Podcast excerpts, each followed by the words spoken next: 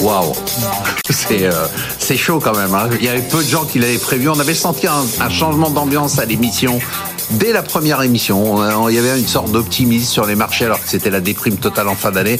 Mais franchement, euh, le CAC à 13%, le DAX à 12% de hausse, le S&P 6,5%, le Nasdaq 13,5%, avec un record euh, cette semaine, jeudi, sur le CAC. Bon, c'est quand même très étonnant. Alors, ce qui est très étonnant dans cette hausse, et je vous l'ai dit en ouverture de l'émission, c'est que le Wall Street Journal dit c'est la hausse que tout le monde déteste. C'est-à-dire qu'à chaque fois que quelqu'un me croise ou qu'on se parle, les gens disent ah mais c'est incompréhensible, c'est complètement déconnecté de la réalité. C'est quoi cette hausse de trucs alors qu'on a cette hausse des marchés? Est-ce que vous ressentez ça, Sébastien? Est-ce que vous, quand vous regardez le niveau, franchement, vous regardez le niveau du CAC, est-ce que vous dites bon bah ok normal, ou est-ce que vous dites les mecs marchent sur la tête? Un peu des deux. C'est-à-dire qu'on peut se dire que le marché est rationnel. Euh, il a changé de braquet très très vite, Totalement. effectivement, entre le 31 décembre et le 1er janvier. Pourquoi il a fait ça et pourquoi il est rationnel de faire ça? C'est-à-dire qu'il s'est dit, première chose, ouverture de la Chine. Ouverture de la Chine, c'est ce que je disais en Oui. première partie d'émission. Ça amène tout un tas de biens. Les entreprises peuvent tourner, les consommateurs peuvent On consommer. fait sauter un goulet d'étranglement. On fait sauter un golet d'étranglement, le PIB repart, la consommation est là et tout ça. Et finalement, le marché le joue bien, il le joue intelligemment puisqu'il a joué les valeurs cycliques à On va en l'achat. parler après sur des Il a vendu les valeurs défensives puisqu'il considérait plus qu'il était dans un environnement défensif. Il a acheté des valeurs qui étaient très tournées vers la Chine, les compagnies aériennes type Lufthansa, euh, le tourisme, des valeurs comme Seb qui sont très tournées vers euh, vers euh, l'Asie, le luxe. Donc il est rationnel là-dessus.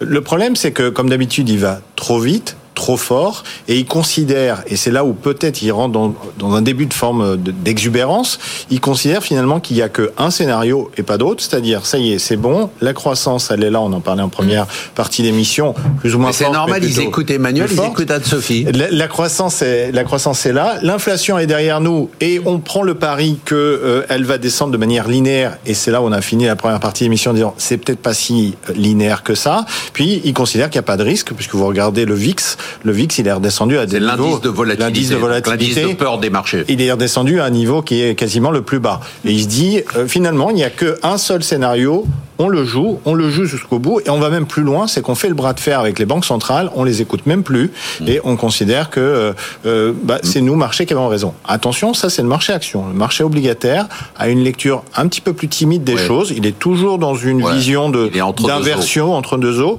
et quant au marché des matières premières, par exemple, il n'est pas dans une euphorie extraordinaire qui vous dirait, euh, ça y est, la croissance est repartie, il n'y a plus de risque. Donc il y, a, il y a trois lectures quand même différentes. Donc, est-ce que vous dites prudence? Ça. euh, Bah, euh, en tout cas, c'est sûrement aller trop vite, trop fort, et qu'on ne peut pas avoir un seul scénario linéaire tout au long de l'année sans anicroche aucune. Pascal Séville, prudence ou pas? Euh, pas surtout, forcément. Euh, moi, je voudrais quand même souligner le fait. Alors, sur les obligations, il y a quand même des flux entrants qui sont assez significatifs en ce début d'année. Qu'est-ce que vous appelez des flux entrants Bah, en fait, sur les fonds obligataires, par exemple, on a des, euh, des investisseurs qui sont en train d'acheter quand même assez massivement, et on voit quand même que c'est une classe d'actifs aujourd'hui qui attire les investisseurs. Et moi, j'ai envie de vous dire que Tina is dead, hein, si je puis me permettre, parce qu'on a dit très souvent, très longtemps, there is no alternative aux actions. Et aujourd'hui, je pense quand même que l'épargne est en train de se router notamment vers d'autres produits sur lesquels on a moins de volatilité, une visibilité plus importante sur les rendements qu'on peut en obtenir et une compréhension du risque qui, quand on achète des obligations de bonne qualité, qui est quand même euh, À commencer aussi par le livret A. hein. Le livret A à 3%, Ne serait-ce c'est devenu une petite alter- alternative. On- on- ok, C'est- pas ça oui. qui va euh, payer la retraite, mais euh, à 3%, c'est mieux Bah, que zéro. c'est- intéressant pour les petits épargnants, mais comme il est limité évidemment à 22 500 Soyez pas euros, euh, euh, nous on regarde sur des patrimoines un peu plus élevés et nos clients aujourd'hui sont quand même assez Ah intéressés. après, après, après, sur la poche action, je rejoins ce que vous avez dit. Il y a des facteurs qui ont quand même rassuré les investisseurs en ce début d'année. On, on en, on en a un tout petit peu parlé, mais ce qui se passe en Europe, le fait qu'il n'y ait pas eu non plus tous ces problèmes sur l'énergie, qu'on attendait un scénario archi catastrophique qui n'est pas arrivé, les températures clémentes, on peut l'expliquer de plein de manières, ça a rassuré quand même beaucoup les investisseurs. Et puis les banques centrales, même si, alors là je suis pas tout à fait d'accord avec vous qu'on va à leur rencontre, on Avec prend Sébastien, vous n'êtes pas d'accord avec Sébastien? Cible sur plein de choses, mais juste là-dessus, euh, sur les banques centrales, on a parlé des taux terminaux tout à l'heure. On sait qu'on n'en est pas loin. On ne sait pas quand on va réassouplir de nouveau, mais je trouve que les investisseurs euh, travaillent à terrain plus connu par rapport à l'année dernière où les hausses ont été quand même massives et ont beaucoup impacté les placements aussi. Donc moi je trouve quand même qu'il y a beaucoup d'opportunités aujourd'hui. Je suis plutôt optimiste là-dessus. Elles sont pas que dans les actions. Il y a d'autres classes d'actifs à aller chercher. Et sur les actions, toujours pareil, en étant sélectif et aller chercher, on va en parler, les secteurs qui vont bénéficier de cet environnement, il y a aussi des opportunités à saisir. Que se dit euh, une économiste quand elle regarde euh, les marchés euh, financiers bah, C'est vrai que bon, nous regarde beaucoup en effet la politique monétaire et par rapport à ça, c'est ce que vous dites, hein, c'est quand même assez anticipé ce qui peut se passer cette année. Donc il y a toujours un, scénario noir, mais à mon sens qui est plus géopolitique et macro.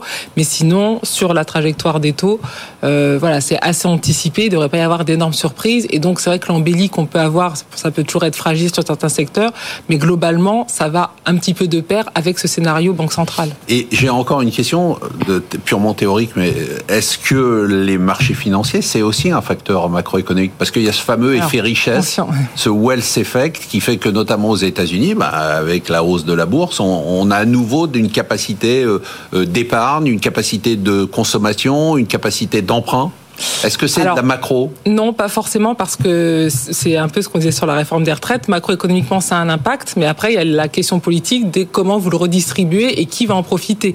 Et euh, ce qui se passe, on le voit notamment aux États-Unis avec des hausses des prix qui ont été quand même beaucoup plus importantes, c'est que vous avez aussi une augmentation des inégalités et de la classe, on va dire, moyenne, moyenne basse, qui a été très paupérisée. Or, c'est cette catégorie-là qui consomme et donc qui injecte de l'argent dans l'économie. Sébastien, vous voulez C'est intéressant, c'est intéressant ce que vous avez dit parce que dans les minutes de la Fed du mois de décembre, euh, c'est pas si loin que ça, le mois de décembre.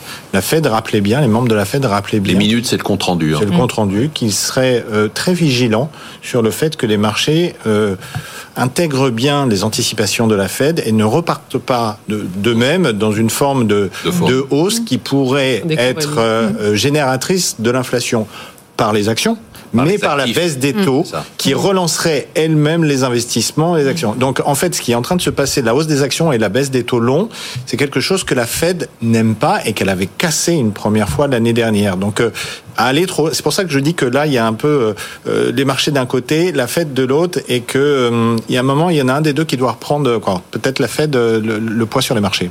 Emmanuel Chip, parce que vous vous dites ils sont fous ces traders et ces investisseurs bah, Non, parce que rappelez-vous, là, bah, vous parlez de la première émission de l'année à, laquelle j'avais le plaisir de participer, et même avant, quand on quand on déroulait ce scénario, on avait la conclusion, c'était 2023, ce sera une année bénie pour les marchés. Il y a tout ce qu'ils aiment.